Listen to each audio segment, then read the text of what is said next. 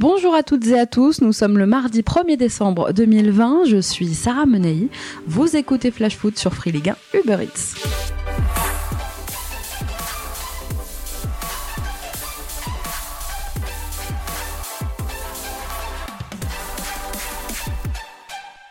À seulement 36 ans, l'arbitre française Stéphanie Frappard va une nouvelle fois entrer dans l'histoire.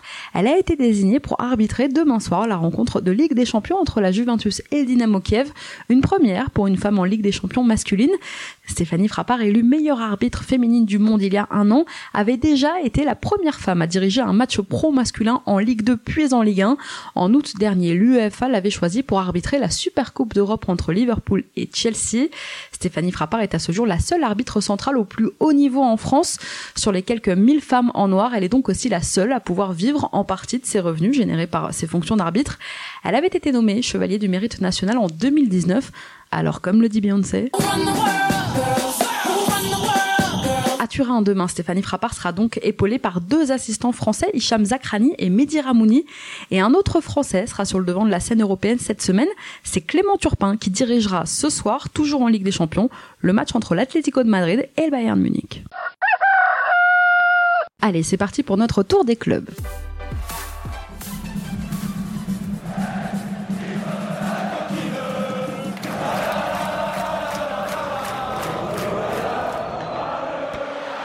On commence à Angers qui place deux joueurs dans l'équipe type de la 12e journée de Ligue 1. Après la victoire 3 buts 1 des Angevins face à Lens dimanche, Mathias Pereira-Lage et Stéphane Bauken se font une place parmi les meilleurs joueurs de la journée, une première pour les Angevins en ce début de saison. Aujourd'hui, on parle d'Atem Ben Arfa jusqu'en Angleterre. Les dernières performances de l'attaquant des Girondins suscitent des réactions jusque dans la presse britannique. Dans un article du très renommé Guardian aujourd'hui, sont louées les bonnes prestations de Ben Arfa réalisées face à Rennes la semaine dernière puis face au PSG samedi. Je sais qu'il est peu probable que Bordeaux parvienne à accrocher les places européennes, mais avec Atem Ben Arfa qui commence à s'affirmer, eh bien ils sont beaucoup plus convaincants qu'ils ne l'étaient il y a un mois encore. Voilà ce qu'on pouvait y lire ce matin donc dans le Guardian. Pour l'instant, l'histoire entre les Girondins et Atem Ben Arfa commence très bien.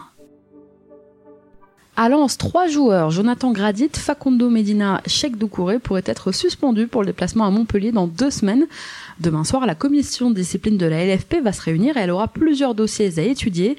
Averti contre Nantes, Gradit sous le coup d'un sursis et Doucouré, qui a pris trois cartons en moins de dix matchs, devraient tous les deux être suspendus. Sanctionnés face à Angers, Medina devrait lui aussi écoper d'un match. Tous devraient donc manquer la réception de Montpellier le 12 décembre prochain dans le cadre de la 14e journée de Ligue 1. On continue notre tour des clubs avec l'actu lyonnaise dans un instant, mais avant ça, c'est l'heure de notre déclat du jour. Elle est signée justement Oussem Aouar. C'est mon cœur qui parle. Et vous avez un chef d'espoir qui est une retenue.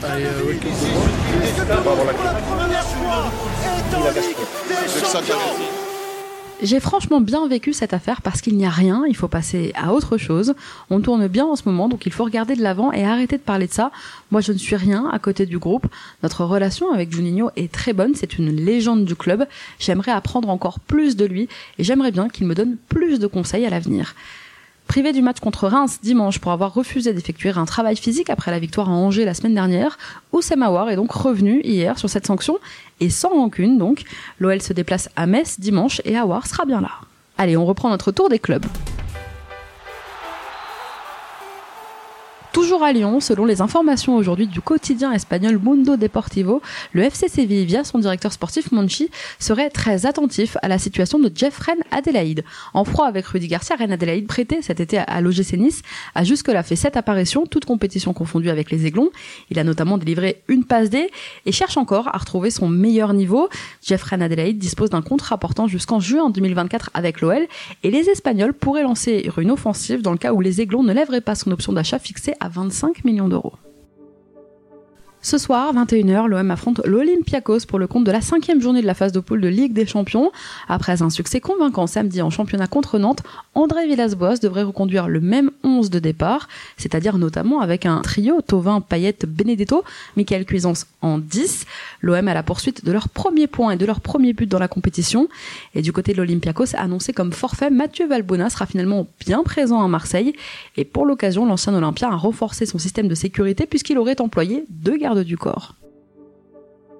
L'ancien président très emblématique du FC Metz, Carlo Molinari, a découvert aujourd'hui une fresque, un portrait géant de lui dans l'une des coursives de la tribune nord du stade Saint-Symphorien.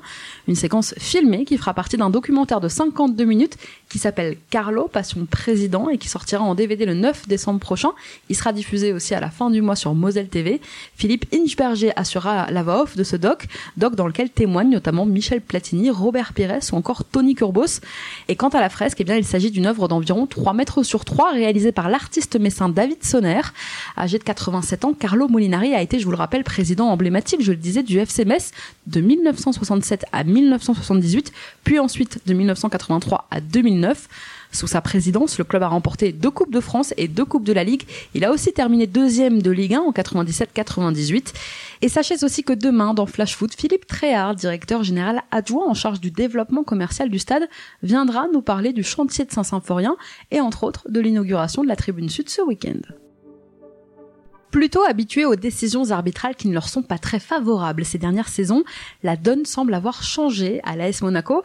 Après 12 journées, Monaco, leader du classement des décisions modifiées du fait de l'utilisation de l'assistance vidéo en Ligue 1. Et ouais, Monaco, depuis le début de saison, c'est 5 décisions modifiées en leur faveur.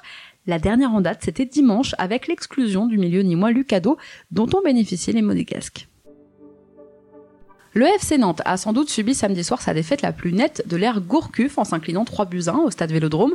Un résultat qui n'est pas très rassurant à l'aube de recevoir successivement quatre concurrents directs dans la course au maintien. Ça commencera à Strasbourg dimanche, puis ce sera Dijon, Reims et Angers. Le mois de décembre s'annonce déjà décisif pour les Canaries. À Nice, rien ne va plus pour Patrick Vieira. Quatre défaites consécutives, toutes compétitions confondues, et des Aiglons qui, malgré un effectif quand même très prometteur, pointent à une bien triste onzième place au classement. Et à en croire Nice matin aujourd'hui, eh bien Jean-Pierre River, le président du club, serait descendu dans le vestiaire après la défaite contre Dijon dimanche pour pousser un bon coup de gueule. Mais la situation touche également les investisseurs du club qui commencent sérieusement à envisager de remplacer Patrick Vieira avant la fin de son contrat au mois de juin prochain le coach niçois va vraiment devoir aller chercher des résultats pour sauver sa tête et ça commence dès jeudi face au Bayer Leverkusen en Europa League. Allez, comme tous les mardis, c'est l'heure de notre rubrique Foot Business. Au mois d'octobre, Adidas a dévoilé une collection de maillots imaginée par l'artiste Pharrell Williams pour ses grands clubs européens. Et aujourd'hui, c'est au tour de Puma de présenter quatre nouvelles tenues pour ses équipes phares Manchester City, le Borussia Dortmund, l'AC Milan et l'Olympique de Marseille. Les équipementiers s'affrontent donc sur le terrain, réalisé en collaboration avec la marque de streetwear Baller. Elle ne devrait cependant pas apparaître sur les terrains, ça reste des collections très lifestyle finalement à porter dans la vie de tous les jours. Et c'est pas la première fois que l'équipementier sportif et la marque de streetwear travaillent ensemble. L'année dernière déjà, ils avaient confectionné deux collections capsules et cette collaboration contenait notamment une paire de Puma Future portée par Alan Saint-Maximin ou encore portée par James Madison.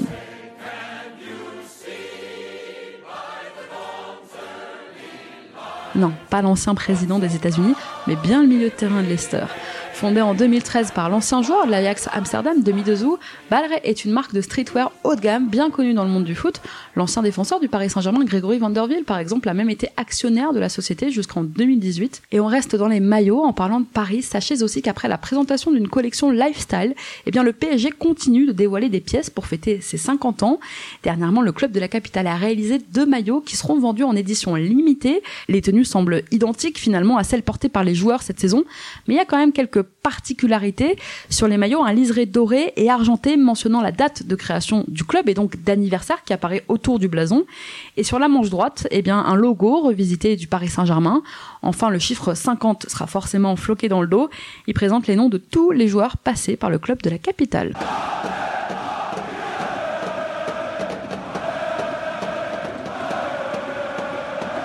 Les deux tenues domicile et extérieur seront disponibles en 985 exemplaires chacune, c'est très précis, soit 1970 pièces en tout, un nombre qui rappelle l'année de création du PSG, 1970, voilà pourquoi.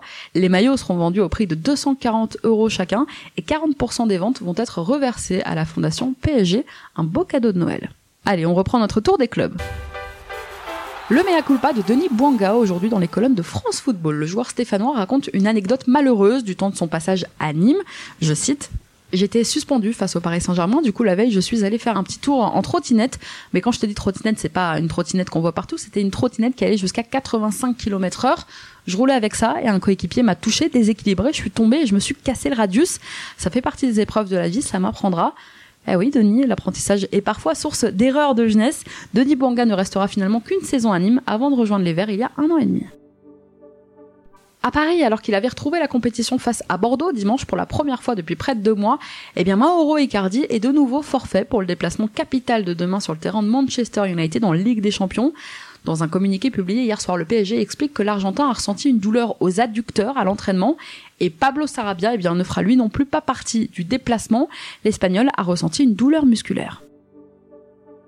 Désormais bien implanté en Ligue 1, le Stade de Reims veut aujourd'hui augmenter la compétitivité de son centre de formation. Bien aidé par le porte-étendard, le jeune attaquant Nathael Mboukou, qui joue assez régulièrement en Ligue 1 depuis deux ans, ou bien même par la réussite d'Axel Dissasi, qui évolue aujourd'hui à l'AS Monaco, eh bien le club champenois veut s'imposer comme l'un des meilleurs centres formateurs français.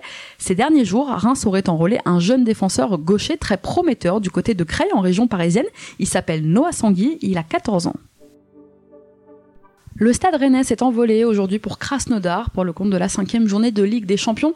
Des Rennais qui se présenteront assez diminués chez leurs concurrents pour la troisième place. Troisième place synonyme, je vous le rappelle, de passage en Ligue Europa.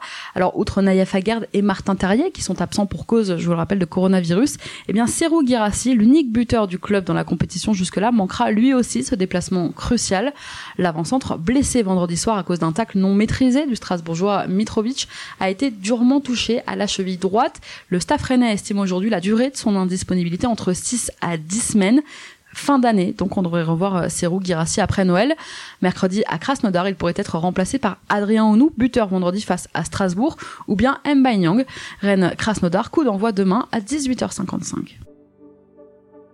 À Strasbourg, justement, Thierry Loret fragilisé, s'il reste soutenu par ses joueurs et que le nul contre Rennes vendredi dernier lui a donné un peu d'air, eh bien l'entraîneur strasbourgeois ne résisterait pas, selon les informations de l'équipe, à une nouvelle contre-performance, peu adepte quand même du changement d'entraîneur depuis son intronisation à la présidence du Racing il y a 8 ans. Marc Keller n'a limogé qu'un seul coach en cours de saison et c'était son frère François, qui est depuis passé responsable du centre de formation. À l'époque, Strasbourg était en National 1, mais voilà, c'était une autre époque. Aujourd'hui, le club est bien en Ligue 1, mais 19e au classement. Les Strasbourgeois affrontent Nantes dimanche prochain à la Beaujoire dans le cadre de la 13e journée. Merci à tous d'avoir été avec nous, c'était Sarah Menei. Vous écoutiez Flash Foot, on se retrouve demain.